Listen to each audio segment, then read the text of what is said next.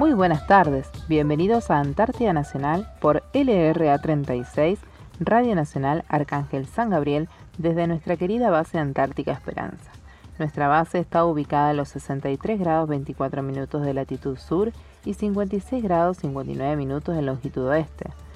Seguimos, arrancamos este nuevo programa con la dirección del Teniente Coronel Gustavo Quiroga en compañía de Beatriz Costilla, en la operación técnica José Calpanchay y quien les habla, Karina Muñoz. Muy buenas tardes, Betty. Muy buenas tardes, Cari, una vez más acá con, con vos y todos nuestros oyentes, así que contenta. Sí, la verdad que contentos de estar este sábado compartiendo nuestra Semana Antártica, ¿no? Sí, aparte hoy, 17 de agosto, un gran día, hoy es el, se cumple un nuevo aniversario de la muerte del general San Martín, nuestro prócer, libertador de Argentina, Chile y Perú. ¿Y el tiempo esta semana cómo nos acompañó? Y el tiempo, y el tiempo nos acompañó, fue una linda semana. las temperaturas estuvieron entre los 12 grados bajo cero y los 18 grados bajo cero. Tuvimos unos amaneceres espléndidos. La base está cubierta de hielo y nieve. Eh, todos los días es como que sale un sol diferente. No sé si vos, yo cada amanecer lo vivo diferente. El sol diferente, a veces veo tres soles, a veces veo un sol imponente. Ese naranja fluorescente. De un color, de otro. La verdad que es un privilegio ver estos amaneceres todos todos los días, ¿no? Así que bueno, lindo, como te decía, muy, lindo, muy buena semana, así que eh, tuvimos un domingo espléndido también para las votaciones. Sí, sí. nosotros también acá en la Antártida. Nos tocó un domingo de buen clima, así que pudimos salir de las casas tranquilos y... Sí, sí, muchos nos preguntaron cómo se vota en la Antártida, ¿no? mis familiares allá en, Salta. Le digo, y se, vota como en cualquier lugar de cualquier parte de la Argentina. Se preparó el establecimiento educativo para tal fin, ¿no? O un, cuarto oscuro, una, una sola mesa, porque acá somos 47 personas que votamos normal como cualquier lado. Nos levantamos temprano, el día acompañó, fuimos a votar, así que ya para las 12 del mediodía... Ya estábamos todos, la apertura del comicio se hizo a las 8 de la mañana, así que desde las 8 nos estaban esperando en la escuela. Sí, yo creo que media mañana ya votó todo, salvo aquel que se quiso levantar un poquito más tarde un domingo, ¿no? Habíamos Igual los rayos del sol de las 10 de la mañana te levantan. Sí, totalmente. No te dejan estar recostado ni, ni un minutito más. Sí, sí, así que bueno, se votó, cada uno a su casa. Esto después, obviamente que acá se cierran los comicios a las 6 de la tarde, como en todos lados. Y bueno, se hace el recuento de votos, normal, una vez que todo como si fuera Más adelante se enviará la urna en el Twin. Claro, porque el informe ya se eleva, obviamente, vía, vía... En el momento, sí, por la web. Exacto. Con el sistema que usaron todas las provincias. Claro, dependemos de Tierra del Fuego. Dependemos de Tierra del Fuego, así que fue, fue toda Tierra del Fuego. Y las urnas, mediante el, cuando el tiempo acompañe y el Twin pueda venir, se, se mandará para la provincia de Tierra del Fuego. Y en el mientras están custodiadas ahí en, la oficina de, nuestro jefe de base. Es tal cual. Bueno, nuestro, el presidente de mesa, tuvimos nuestro presidente de mesa que fue el sargento Giovante López y el vicepresidente de mesa fue el capitán Henning. Así que es normal como en cualquier lugar, votamos. Acá también. Lo importante es que a mí me preguntaban mis amigas si es que pudimos votar, porque pensaron de que no, de que porque estábamos acá tan lejos no, no podíamos votar, ¿viste? Así que sí, en todas las bases cumplimos con el con la actividad electoral, así que con nuestro en todas las bases estuvo votando y bueno, y todos habrán seguido el mismo procedimiento que nosotros, ¿no? Sí, acá en la Antártida también se pudo hacer. Y les cuento, para comunicarse con nosotros lo pueden hacer al correo electrónico lra.hotmail.com por teléfono al 0810 222 0770 o al 0297 444 5414 o 0297 444 5319. Todos al interno 216. Nos pueden mandar unas cartas a Radio Nacional Arcángel San Gabriel Código postal 9411, Antártida, Argentina. Antártida Nacional, LRA 36, Arcángel San Gabriel, por Nacional. Seguimos en Antártida Nacional y hoy tenemos la visita de los alumnos de la Escuela Presidente Raúl Ricardo Alfonsín, la escuela número 38 que funciona aquí en la Antártida, ¿no, Betty? Así es, ellos vinieron acompañados de su directora, la señora Romina Lemos Pereira, y el maestro, el señor Néstor Franco. Hola chicos, muy buenas tardes, buenas tardes directora, buenas tardes maestro, ¿cómo están? Hola, hola, Hola. buenas tardes. Hola, hola, hola. Bueno, para que los conozcamos un poquito más, nos pueden decir, eh, se pueden presentar cada uno, así la gente lo conoce. Hola, soy Paula, tengo 6 años y voy a primer grado. Hola, me llamo Mora, tengo 7 años y voy a segundo grado. Hola, me llamo Santiago, tengo 11 años y voy a sexto. Hola, me llamo Valentín, tengo 11 años y voy a sexto grado. Hola, me llamo Uriel, tengo 11 años y voy a sexto grado. Hola, me llamo Nehuen, voy a cuarto grado y tengo 9 años. Ah, Hola chicos, bueno, como escucharán, tenemos eh, la escuela provincial eh, número 38, cuenta con seis alumnos de la escuela primaria de diferentes grados, de primero, segundo, sexto y cuarto grado. Así que bueno, ellos están acá porque nos quieren contar un poquito de este proyecto de investigación que hicieron y del cual participaron de la Feria de Ciencias y Tecnología que se está desarrollando en la provincia de Tierra del Fuego. A ver, la, por favor, eh, Romy, ¿nos puedes contar un poquito todo esto, cómo es este proyecto y demás? Bueno, eh, buenas tardes a todos. Eh, bien, como decías Betty, todos los años se desarrolla la Feria de Educación, Arte, Ciencia y Tecnología que organiza el Ministerio de Educación de la Nación y cada localidad, cada jurisdicción tiene que pasar por distintas instancias. En este caso, en el caso de la Escuela Provincial número 38, al tener la modalidad rural y tener los niños de distintos grados en un mismo espacio, eh, se presenta únicamente eh, un solo proyecto en el que participan los cuatro grados. Eh, la instancia se realizó en la ciudad de Ushuaia. El proyecto de investigación lo desarrollaron cada uno de los chicos, teniendo en cuenta los contenidos según el nivel en el que va cada uno de los niños eh, y la complejidad que se va teniendo. Eh, fue un proyecto que se le dio continuidad al del año pasado, que presentaron los docentes de la campaña Antártica 2018, y tenía que ver con los pingüinos. El proceso fue eh, primero darle lectura a los chicos y ver si les interesaba darle continuidad o buscar otro tema. Pero bueno, la particularidad acá de la base eh, nos da la posibilidad de tener la riqueza de la fauna, que es muy variada, pero bueno, los pingüinos siempre son los que más llaman la atención, los más curiosos, los más divertidos. Entonces los chicos decidieron continuar con ese proyecto. Así que este, pasamos a la instancia eh, de Ushuaia como eh, jurisdicción eh, zonal. Después, eh, bueno, después de la etapa de evaluación pudimos pasar a la provincial. Claro, eso felicitaciones porque que pasaron a la provincial. Y este nombre del proyecto, Antártida, Tierra de Pingüinos, ¿no? ¿Lo eligieron ustedes, Sí. chicos? Sí. ¿Sí? ¿Y Bueno, qué- la verdad que fue un proceso elaborado, ¿no es cierto?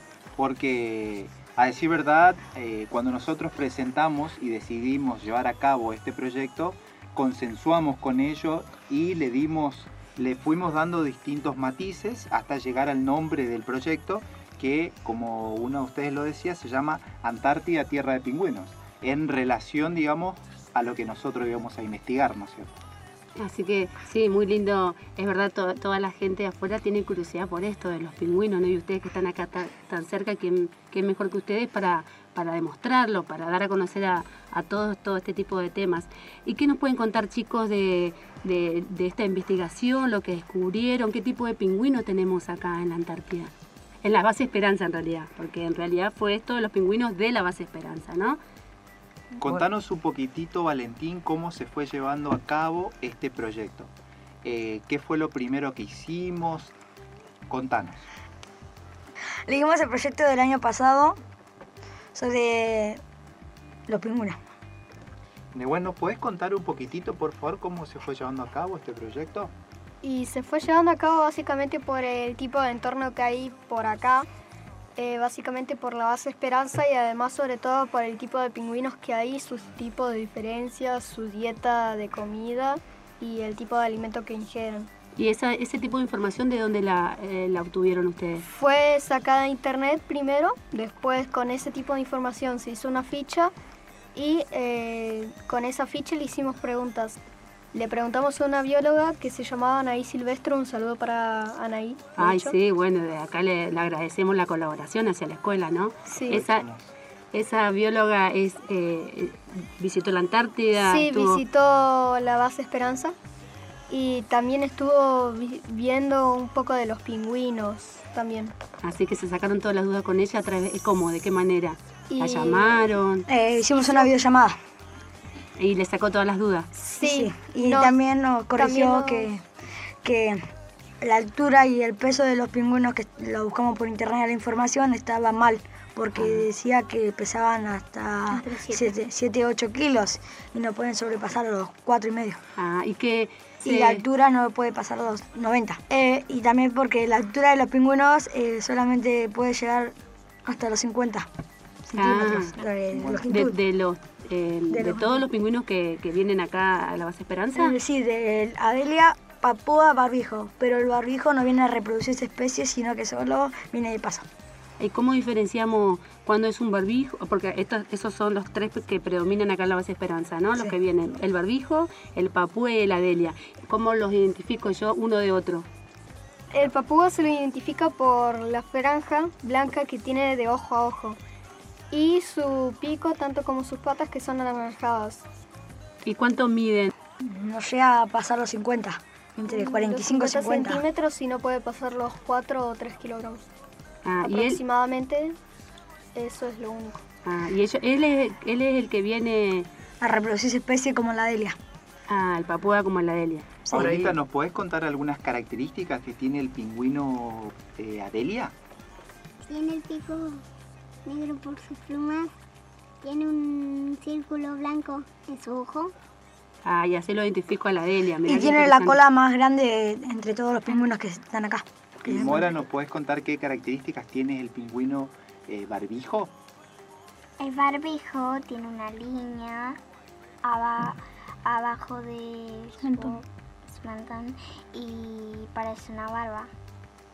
Genial. Y es negra.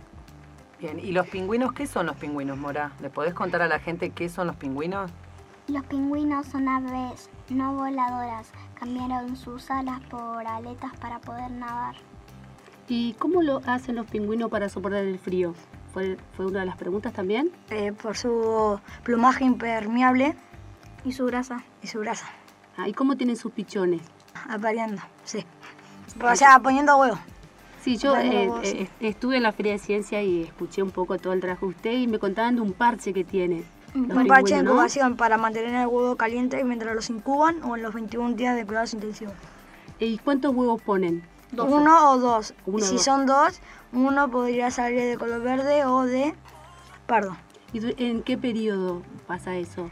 Eh, viene el macho entre el 10 y el 12 de octubre. Se van hasta que antes de que más se congele. ¿Y en qué fecha más o menos? Eh, ¿Alrededor de...? marzo. Marzo más o menos, exactamente. Bien, ¿y podés contar, Uriel, por ahí cómo es que viene primero el macho y qué es lo que hace el macho cuando viene? el macho cuando llega hace busca las piedras para hacer el nido a la mujer Y, la, y la mujer y el macho se reconoce con un gran nido cultural la misma pareja del año pasado. ¿Y siempre van a la misma pareja? Eh, depende, porque si el año pasado le fue bien, o sea, el huevo nació y todo eso, eclosionó, eh, vuelven a ser la misma pareja, pero si le fue mal, cambian de pareja. Hay una vez que ponen el huevo, ¿qué pasa? O sea, porque lo hacen de piedra porque es el único material que está que se encuentra en la base Esperanza y hacen como primero excavan para que la nieve no, no enfríe el huevo. No el huevo y después ponen todas las piedras. Muy importante las piedras para ello entonces, ¿no? Sí. ¿Se llegan a pelear o no por las piedras? Sí. Y cuando se acaban las piedras, o sea, porque eligen el mismo lugar porque son pavofílicos. Pavofílicos. O sea, ah, que vuelven al mismo lugar cada año. ¿Eso quiere decir? Sí. Padofílicos. Ah, pagofílicos. Ah, mirá, qué interesante. Porque como eligen la misma pareja de vuelta. Ah, y el lugar donde van a hacer sus nidos. Es el mismo lugar del año pasado. Pero es lejos del mar, cerca del mar. Cerca del mar. Eh, estos pingüinos lo hacen cerca del mar para buscar la comida más rápido. Ah, es por eso. Son lugares estratégicos entonces. Sí. Hay manchones, o sea, donde hay muchos pingüinos. Donde hay muchos pingüinos, que son entre 20 a 200 parejas. Y tratan ellos de ponerse en... Eh, esto es una colonia, ¿no? Sí. Y cada pingüino busca un lugar determinado. Como sí, entre medio del, todo manchón eligen el medio para que si hay depredadores como los escubas o las focas leopardo, ataquen a los, eh, de... ataquen a los de alrededor del manchón, al medio. Entonces el lugar, el lugar más protegido es el medio en la colonia. Ah, mira. Si es padre con experiencia. Sin habló de que tienen, eh, se, se, ubican cerca al mar debido a que, para buscar su, su, su alimento, ¿no es cierto? ¿Alguno de ustedes nos puede contar de qué se alimentan? Por ejemplo, Paulita y Mora, a ver que nos pueden contar de qué se alimentan los pingüinos acá en la Antártida. De krill y peces. De... Y calamares. Y calamares. ¿Y dónde, a dónde se van ellos cuando se van de acá de la Antártida en marzo? ¿Cuando migran? Cuando migran, ¿a dónde se van? ¿En busca de qué? Comida. ¿Por qué? Porque el mar se congela. Porque el mar se congela y como están o sea, en tierra, eh, le cuesta más caminar determina el mar congelado para ir a buscar la comida. Por eso migran antes de que se congele el mar. Se van a vivir a los bloques de hielo. ¿Y se van por fuera de la Antártida o se, eh, se quedan adentro? Porque si se van eh, se podrían morir porque, por el calor. Bien.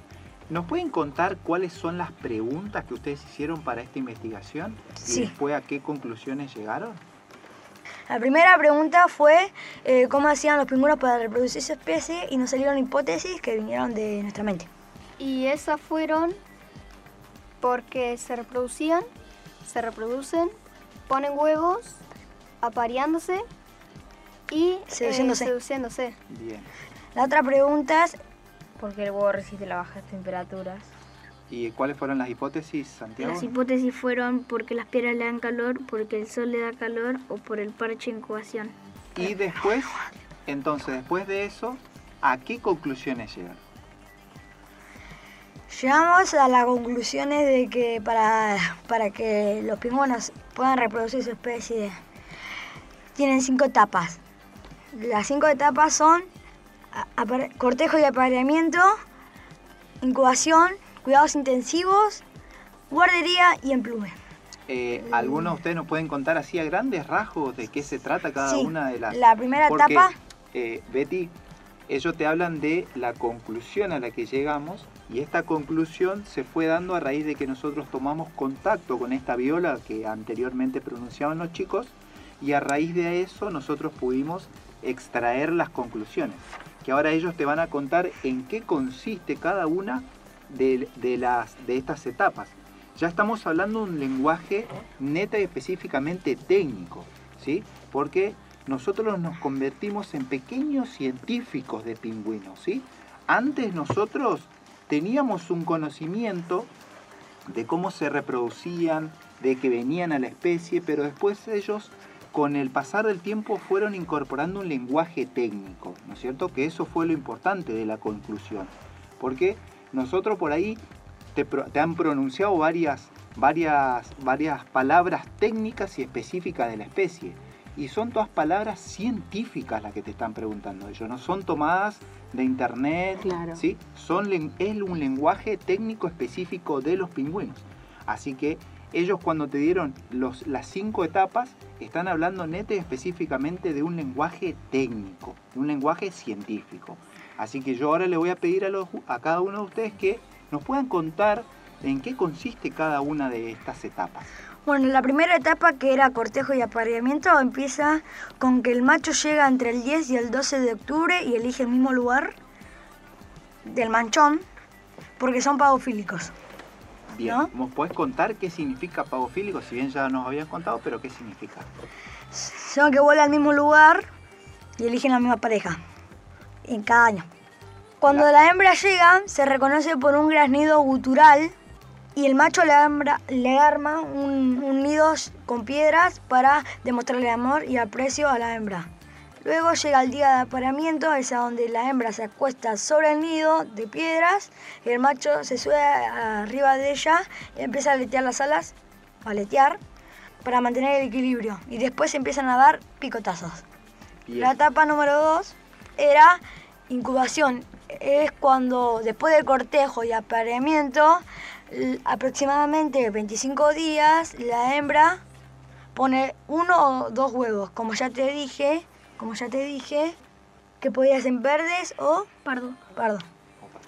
¿Y qué pasa en ese periodo de la incubación, Santiago? La hembra cuando la pone hembra, el huevo cuando pone el huevo se va a comer porque gasta energías, eh, energías poniendo, uno, poniendo uno o dos huevos. Y Bien. se va entre 24 a 30 horas tarda a volver al nido con el huevo para cuidarlo. Y después se va el padre. En esas 24 o 30 horas, como ya dijo Valentín, el macho puede perder hasta el 40% de su masa corporal y también pierde energía, así que se van turnando eh, entre 24 y 30 horas ah, para ir y buscar comida y recuperar energía. Así que el papá y la mamá los cuidan. Sí. Se turnan en cuidar el huevo. El macho, ellos dos, entre ellos dos pierden el 40% de su masa corporal y solo suben unos kilos. Imagínense que en esta llegada ellos están muy abocados a la, construcción de su nido, al apareamiento. Entonces, en, en ese periodo pierden, pierden mucho, mucho peso, perdón. Entonces lo que hacen es turnarse, porque si no, obviamente, como todo, como todo ser vivo, eh, necesita alimentarse. Entonces se van, eh, primero pone el huevo la hembra, ¿sí? está un periodo de tiempo para que el huevo obviamente no, no pierda su temperatura y en ese tiempo eh, se van turnando para ir a buscar su, su alimento. La tercera etapa la etapa 3 era cuidados intensivos, es cuando eclosiona el huevo o los huevos, o sea, el nacimiento del pichón. Ahí te hago una preguntita, ¿y cuánto eh, desde que eh, lo pone el huevito? un, mes. hasta que rompe la casca, el cascarón, digamos. Sí, ahí, aparece otro, otra palabra muy técnica que es la eclosión, ah. ¿sí? que nosotros comúnmente lo, nombramos romper huevo. Romper huevo, tal cual. Romper ah, huevo. Y es un lenguaje netamente técnico, eh, la eclosión después de que eclosionan el huevo los huevos, el nacimiento del pichón, a 21 días en cuidados intensivos. ¿Y eso qué quiere decir cuidados intensivos? Eh, es donde el pichón sigue estando bajo el cuidado del papá o la mamá en el parche de incubación, porque su plumaje inicial no puede regular las bajas temperaturas y su cuerpo no puede regular la temperatura corporal. ¿Y los, ¿Y los papás siguen yendo al mar a buscar comida? Sí, y se turnan. sí, siguen, turnando. Ah, para recuperar la energía del parche incubación. Claro. Eh, ahí también hay, es importante eh, que ustedes pueden contar cuántos días son los cruciales para después del nacimiento. Cinco. ¿Por qué? Es que no pueden aguantar el frío, el, pichón. Ah, sí, sí o sí. Entonces sí o sí tiene que estar en el, el pichón en el parche de incubación que se encuentra en el vientre. ¿Es solo esos cinco días quedan en el parche o después de los, ah, los 21 días quedan en el parche? Pero los cinco primeros días son los más importantes. Ah. Bien, Uriel, ¿les podés contar cuál es la etapa de la guardería después de que pasan por la instancia de eh, cuidados intensivos? Eh, la guardería es cuando los pichones se quedan en el nido a cuidar a otros adultos. Y porque un papá no solamente puede ir a buscar comida para él, y para el pichón si no tienen que ir los dos. Porque, no tiene, porque uno no le va a poder traer la comida suficiente. Porque el pichón va creciendo. Y la guardería es un lugar donde se encuentran todos los pingüinos, o sea, todos los pichones de su misma edad, y quedan al cuidado de otros adultos para que los depredadores naturales no se lo coman a los pichones. Imagínense que ya han transcurrido varios días de que ha nacido entonces ya el pichón empieza a crecer y necesita más alimento. Es por eso que esa etapa se llama guardería. Ah. Además de, como ya dijo Valentín, los enemigos naturales o depredadores son las escudas y los lobos marinos. ¿Las escudas cómo son? ¿Qué son? Son pájaros de color pardo que suelen habitar mucho por acá, por esta zona. Qué interesante todo lo que nos están contando, chicos. ¿Vamos a ir una pausa?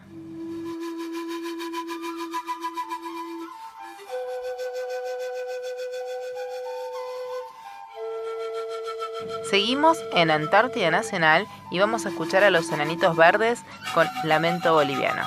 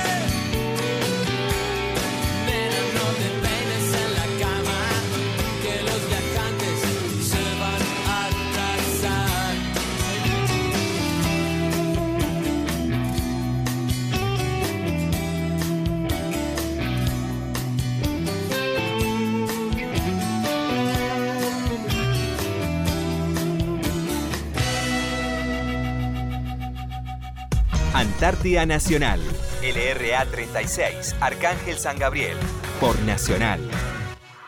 Seguimos en Antártida Nacional.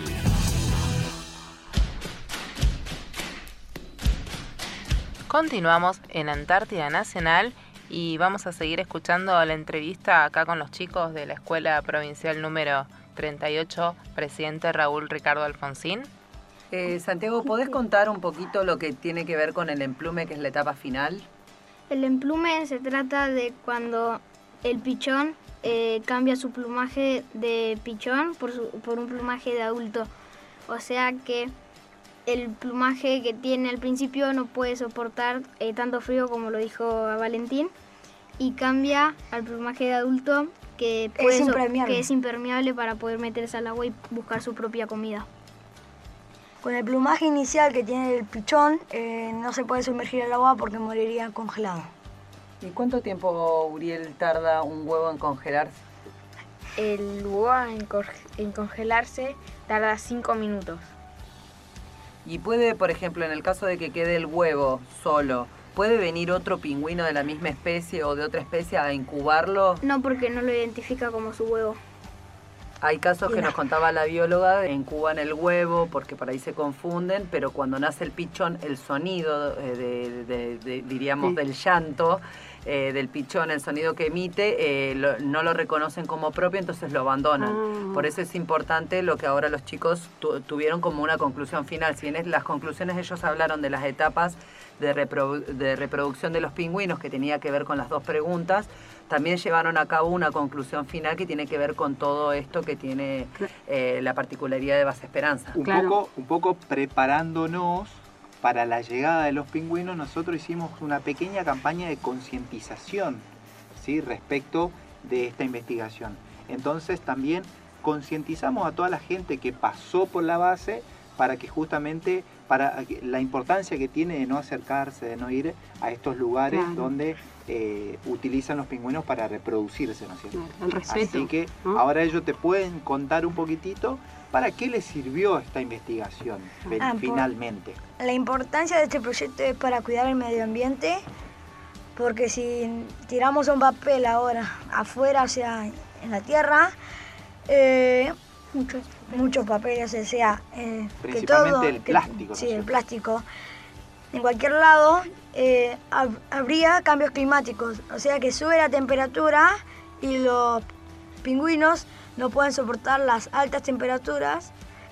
¿Y qué pasa si, sube la temperatura? Y si sube la temperatura también podría morir porque solamente pueden, hasta los 2 grados, pueden soportar el frío. Ah, no pueden soportar temperaturas positivas. Claro, ellos estuvieron eh, dentro de lo que tiene que ver el cuidado del medio ambiente y la preservación, este, si bien no es una especie que esté en peligro de extinción, sí está en peligro su conservación. Entonces, bueno, tener en cuenta esto, que en la base Esperanza tenemos sectores que están señalizados por los científicos, que en la época de reproducción no se puede ingresar ahí.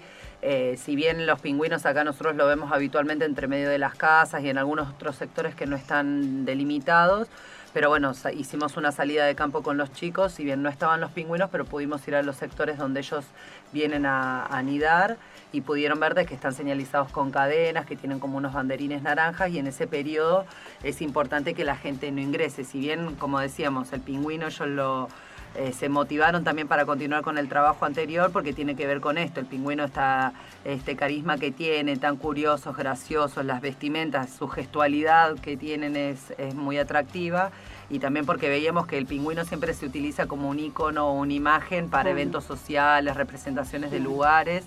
Y bueno, decir de que sí, nosotros acá lo tenemos dentro de la base que andan dando por todos, eh, vueltas por todos lados, pero bueno, la importancia de respetar su espacio de reproducción para no extinguir la especie, ¿no? claro. Que bueno, que ellos te pueden contar, digamos, eh, eh, este espacio, cómo fue limitado y cómo lo, lo llevamos a cabo en, el, en la escuela misma, cómo ¿Nos pueden contar un poquitito de cómo hicimos para concientizar un poquitito más? Eh, sí, hicimos una maqueta para demostrar toda la base Esperanza y o sea, limitamos unos lugares que eran la pingüinera, que sería donde, como dijo la seño, que están limitados por una cadena, con una valla. Claro, hicieron una maqueta y ahí nos dieron a conocer a toda la base de Esperanza en los lugares donde están ellos, ¿no? Sus manchones. Sí, y ahí conocimos, ¿verdad? Yo no lo conocía y producto de este, de este trabajo y de esta maqueta que hicieron, conocí los lugares donde eh, cuando vengan no me tengo que acercar ni, ni, donde tengo que andar. Uno de los datos importantes de esto, de esto es que Esperanza es la segunda colonia más grande de, la Delia. De la Delia, ¿no? Con 210.000 adultos. Qué importante todo esto, de saber y transmitir a todos. Estuvieron recorriendo la base, fueron al museo también, ¿es así? Sí. Vieron película, a ver, el museo el, lo, el museo, o sea, el museo es otro de los lugares para reproducir su especie de los pingüinos. Ah. Es un lugar que no se puede pasar en época de apareamiento, incubación y cuidados intensivos. ¿Miraron películas también para este trabajo? Sí. ¿Qué películas miraron? Eh, los pingüinos de Madagascar. Los pingüinos de Madagascar. ¿Y coincide con ah, algunos eso. datos? Eh, sí, algunos eso. datos, pero una no era cierto, que es a donde los pingüinos de Madagascar siguen un huevo. Eh, siguen un huevo que se está perdiendo y se está se está yendo. Claro, como dijiste, más sí. de cinco minutos, eh, más de cinco minutos era no, no puede estar eh, sin sí. protección. Sí, ah, eso es una, Pero una fantasía. Entonces, lo fueron a buscar el huevo ah. y... No, sí, sí, por todo lo que me cuenta y por todo lo que, que, escuché también en su, en su exposición, sí también me fui un poquito también a la película esta de Happy Feet, ¿no? De los, si viene el, el emperador ahí, pero hay muchas cosas de esa sí. película que lo he escuchado sí. ustedes, muy el importante. emperador es el, o sea, el macho emperador es el que cuida el huevo. Claro, es así. Y bueno, desde Ushuaia los evaluadores de Feria de Ciencias estaban muy contentos porque bueno, siempre eh, en los distintos proyectos que se van presentando, eh, ellos le incorporaron el componente del, de lo visual de la maqueta, entonces ellos se pudieron ubicar eh, en la base, decían que era la primera vez que por ahí veían esto de, de, poder tener el contacto y dimensionar dónde están las casas, dónde están las pingüineras, entonces no hablamos en una cuestión eh, imaginada, sino como que pudieron contextualizar claro. el lugar donde están la, los manchones, donde sí. está la base, todo porque ellos agregaron el helipuerto, ya fueron incorporándole nuevas cosas y ahora en, este, en esta segunda etapa se incorpora el área de inglés donde están realizando eh, afiches con las partes del cuerpo de los pingüinos de cada una ah. de las especies, las características eh, fundamentales claro. en, inglés. en, inglés. Sí, sí. Es como... Bueno, la verdad es que transversalizamos todo porque tocamos el área de sociales, tocamos la ubicación geográfica claro, de la base, dónde se encuentran ubicadas las otras bases y qué especies de pingüinos hay. En el área de naturales obviamente tocamos todo lo que en un principio, ya nosotros en vistas de que nosotros íbamos a, a, trabajar sobre los pingüinos, empezamos a ver seres vivos, los procesos de adaptación, eh, obviamente después tocamos eh, cuáles eran los pingüinos que habitan en la Antártida, que nos encontramos con que eran cinco pingüinos, y después obviamente fuimos desmenuzando y hasta llegar acá a Base Esperanza que nos dimos cuenta que eh, si bien vienen tres especies, pero son solamente dos las que se reproducen acá en la base. La base Esperanza. Y también tocaron la parte de dibujo, donde representaron la esta parte maqueta, de ¿no? dibujo, maqueta, en el área de, de artes plásticas. O sea que fue muy completo. To fuimos tocando las diferentes áreas y hasta que llegamos al, por último, llegamos al área de inglés, que también la profe de inglés nos trajo una propuesta eh, muy interesante, que es la profesora Ethel, que se encuentra en Ushuaia, que nos trajo por ahí la inquietud para ellos, porque de eso claro, se trata, ¿no es cierto? Cual, Poder llevar eh, nuevas inquietudes y que ellos se sientan motivados para seguir trabajando sobre este tema. Eh, ¿Querés agregar algo más, Valentín? Sí, que los pingüinos emperadores, o sea, los machos, eh, pasan días y horas sin comer. Bien. Así que bueno, sí, ¿viste? Muy... como que fuimos, fuimos trabajando las diferentes áreas y como a partir de un tema pudimos claro. trabajar todo. El caso de Paulita, por ejemplo, también en primer grado, tomamos algunas imágenes para trabajar en, en matemática, eh, hicimos fichas con, eh, donde pudimos eh, extraer datos importantes de, de, los distintos pingüinos, algunas curiosidades que ya te habrán contado. Y bueno, así que transversalizamos todo. Y después de esto, ¿sabes qué? Te cuento como dato, salieron nuevas preguntas, a raíz de la investigación salieron otras preguntas, o sea que cada vez se dimensiona más claro, el trabajo. Y, y lo, cada... lo, vamos a ir, lo van a ir agregando al proyecto y, para la... Esa es, esa es la, la idea. idea. Nosotros ahora, Dios mediante, en el mes de, de, septiembre, alrededor del 12 y el 13 de septiembre, estaremos trabajando sobre la estancia provincial.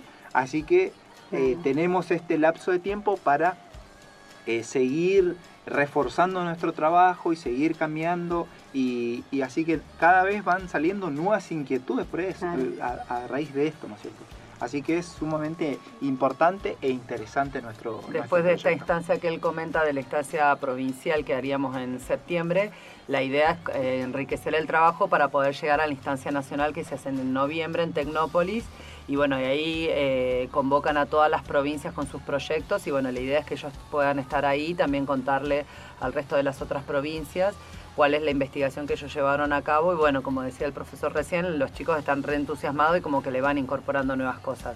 Y la profe de inglés le parece importante por ahí transversalizar también sus contenidos porque bueno, dentro de lo que es la fecha de apareamiento empiezan a venir los cruceros de turistas. Entonces poder tener en cuenta también de que ellos puedan desde lo más básico del lenguaje, de, las características y algunas... Eh, algunos tips, eh, poder contarle a los turistas también la, eh, eh, los cuidados, los cuidados que tienen y, bueno, lo más rico de todo creo que los chicos lo llevan es que ellos pudieron tener el contacto. Nosotros que somos de Ushuaia, en Ushuaia la gente tiene el imaginario de que lo tenemos como mascota. Claro. Y la verdad que nosotros los pingüinos los tenemos en islas eh, cercanas a, la ciudad pero no tenemos el contacto. Entonces, la verdad que uno tiene acá la riqueza y la posibilidad de tenerlos acá, mirarlos y bueno, eh, ellos decían cuánto realmente sabemos de los pingüinos, o sea, uno mira los pingüinos y nada más, sabe por las películas, entonces bueno, ellos también por medio de documentales pudieron cruzar la información y, creo que es una linda experiencia sumada a la que ya estamos viviendo, que se llevan para poder compartir después con sus compañeros o con la gente allá. Así que bueno, te se van con esta enseñanza, ¿no? De lo importante del cuidado del medio ambiente en todos sus aspectos sumamente agradecidos con ello, obviamente. Nosotros como docente, uno se siente privilegiado el hecho de estar acá y poder contar con ellos, porque desde Paula, que está en primer grado, hasta los alumnos de sexto grado, manejan la información, saben, comentan, dicen. Así que es una muy buena evidencia y nosotros este, sumamente agradecidos de, llevar a cabo este, este trabajo, porque obviamente se vio el trabajo de ellos, el entusiasmo que le pusieron y realmente el manejo de la información es, es crucial, ¿no es cierto? Acá entonces y ellos manejan esa información y lo pueden contar como una vivencia, ¿no? Este, por ahí eh, ya cuando empezamos a ahondar en, en, lenguaje específico, digamos, para nosotros es sumamente gratificante. Así que nos sirvió a todo, porque por ahí no teníamos algunos datos relevantes, no los teníamos, y bueno, con eso fuimos ahondando y la verdad que fuimos enriqueciéndonos en el lenguaje. ¿no sí, lo bueno de esto de transmitir a toda la base, que nos enseñaron muchísimo. Y agradecía también con ustedes por, por dejarle esta enseñanza, ¿no? En caso de Paulita, que soy su mamá, de que ella como, eh, a partir de esto, como tiene una mirada distinta y el cuidado que, que tiene. ¿no? Valentín, ¿querías decir algo? No, sí, que hace mucho tiempo había un helipuerto cerca de la pingüinera y estábamos interrumpiendo su especie, o sea, su reproducción de los pingüinos, la reproducción de los pingüinos, porque cuando venía entre octubre hasta marzo, algo así, venía el helicóptero, ¿no? Claro, que es el periodo de los relevos donde, donde hay más gente dando vueltas. Dando vueltas, sí. Y eh, como está atrás de la pingüinera, o sea, delante de la pingüinera, eh, se iban todos los pingüinos y dejaban los huevos ahí. Claro, porque el ruido le asusta. Ah, y, se, se sacó. Y por eso sí. Y lo, movieron adelante del incinerador, si no me equivoco. Ah, bueno. Pues sería del otro lado de la base. del otro lado de la base, lejano o sea, lejano al, a la pingüinera. Bueno, todo esto cómo se aprende, ¿no? Y cómo se va... esos datos nos fueron tirando y fuimos descubriendo esos datos, porque eh, si bien es, muy cierto lo que dice Valentín, que se encontraba muy próxima a, a un manchón de pingüinos, entonces ese helipuerto fue trasladado a otro sector como más alejado, así que fueron eh, algunos datos que nos fueron dejando esta investigación, ¿no es cierto? Sí, la posibilidad de poder participar en esta instancia zonal también fue posible porque, bueno, hay gente que fue como nuestro nexo en Ushuaia, que prepararon un stand, nosotros enviamos toda la carpeta de campo, ah. el informe científico, la eh, la mm, carpeta de campo, el informe científico y el registro pedagógico, todo eso estuvo en un stand preparado en la feria, entonces todas las escuelas tenían y Antártida también estaba representado por dos docentes bicontinentales de la campaña 2009, que es Alejandro y Mariela, así que también nuestro agradecimiento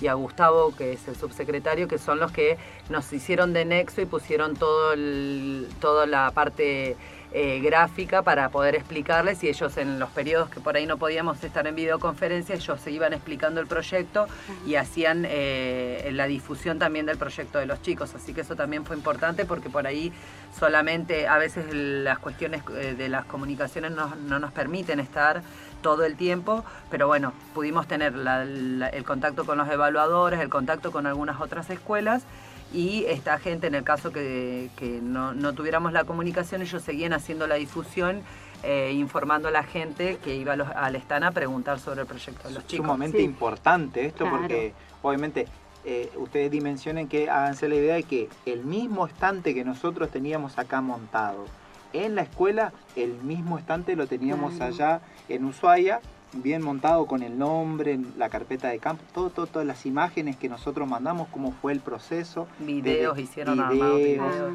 Así que también. Bueno, importante el compromiso de estos maestros. Porque sin el, sin el trabajo en conjunto de la escuela de acá, más las personas que, bien decía Romina, eh, Alejandro y Mariela, que, estaban ahí, eh, nosotros no podíamos, no podríamos haber expuesto no podríamos haber estado en videoconferencia y poder transmitir nuestro, nuestro, nuestro proyecto, ¿no es cierto? Bueno, muy importante, muy linda la visita. Eh, obviamente no, no queda solamente en una exposición, ahora tenemos la...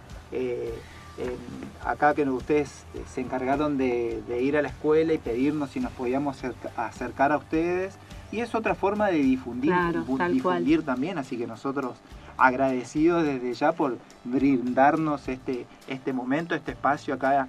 Sabemos del prestigio que tiene la radio, así que es otra forma más de poder difundir el trabajo y concientizar el trabajo que se hace desde acá, desde la escuela, ¿no es cierto? Perfecto. ¿Nehuen? Eh, yo quería mandar un saludo a mi hermano Martín, que ahora no está, que no está acá en la Antártida. Sí, no está. se Quedó, se quedó para conseguir un trabajo que es de la Marina. Ah, o sea, está en Buenos Aires entonces. Sí, está en ah, Buenos Aires. Bueno. Quiero mandar un saludo a mi familia y le quiero agradecer a la, a la bióloga Anaí Silvestro porque si no fuera por ella eh, toda nuestra forma, información estaría mal porque internet no, no, nos da los datos precisos. Yo le quiero mandar un saludo a, mi, a todos mis primos y a mis tíos. Ushuaia y San Juan. Yo también quiero mandarle saludos a mis abuelos que están en el Chaco, o sea, muy lejos de acá. Y de por sí les quiero mandar un saludo también a mis tíos que están en Zapala. Yo quiero mandarle un saludo a mi hermano que no vino. Yo le quiero mandar un saludo a mi abuelo y a mi abuela que están allá. Yo le quiero mandar un saludo a mi familia que está, en Buenos Aires. Bueno, salvamos a todo Buenos Aires, Chaco. Yo le, quiero saludar, saludar a mi abuela que se encuentra en Formosa. Ay, Formosa también. Yo quiero saludar a mi abuela y a mi abuelo y a mis dos abuelos y también a mis primos. Bueno, saludamos a todo, entonces toda Argentina saludamos, ¿no? y agradecer a los oyentes. Claro, exactamente, agradecerles a ustedes como parte de la dotación y de la radio, representantes de Radio Nacional, la posibilidad que les dan a los chicos de difundir, porque también era dentro del proyecto uno de los pilares la difusión por medio de la radio y utilizar todo lo que nos brinda la base y bueno, qué mejor que tengamos una radio para poder eh, llegar a más oyentes y contarles eh, a todos el proyecto de investigación que llevaron adelante los chicos, así que muchas gracias por el espacio. Ah, muchas gracias a ustedes por, por venir. Bueno, muchas gracias por esta hermosa charla que tuvimos con los chicos de la escuela y con los docentes. Estamos muy felices de haberlos recibido acá en nuestro estudio. Así que más adelante por ahí, con la suerte que tengamos de pasar las dos instancias. Así que bueno, en unos momentos más continuamos con Antártida Nacional. Antártida Nacional, LRA 36, Arcángel San Gabriel, por Nacional. Seguimos en Antártida Nacional y el sábado 10 fue el 107 aniversario de la Fuerza Aérea. Sí, una fecha muy importante. Esto se remonta al año 1912, cuando a través de un decreto el entonces presidente de la Nación, Roque Sáenz Peña, creó la Escuela de Aviación Militar en terrenos del Palomar, en la provincia de Buenos Aires. La institución, desde sus orígenes, tiene como misión específica organizar, mantener y alistar las fuerzas aéreas de la nación con el fin de contribuir a la defensa nacional ejerciendo la soberanía en el espacio aéreo. Por otro lado, la Fuerza Aérea, a través de sus institutos de formación a lo largo de los años, prepara y perfecciona a su personal, revalorizando el sentido de la vocación, de modo tal que todos sus integrantes asuman la responsabilidad de contribuir al cumplimiento de los altos y exigentes objetivos de la institución. En la actualidad, la Fuerza Aérea responde a las demandas y necesidades de la comunidad. En este sentido, abarca un gran, un gran número de actividades.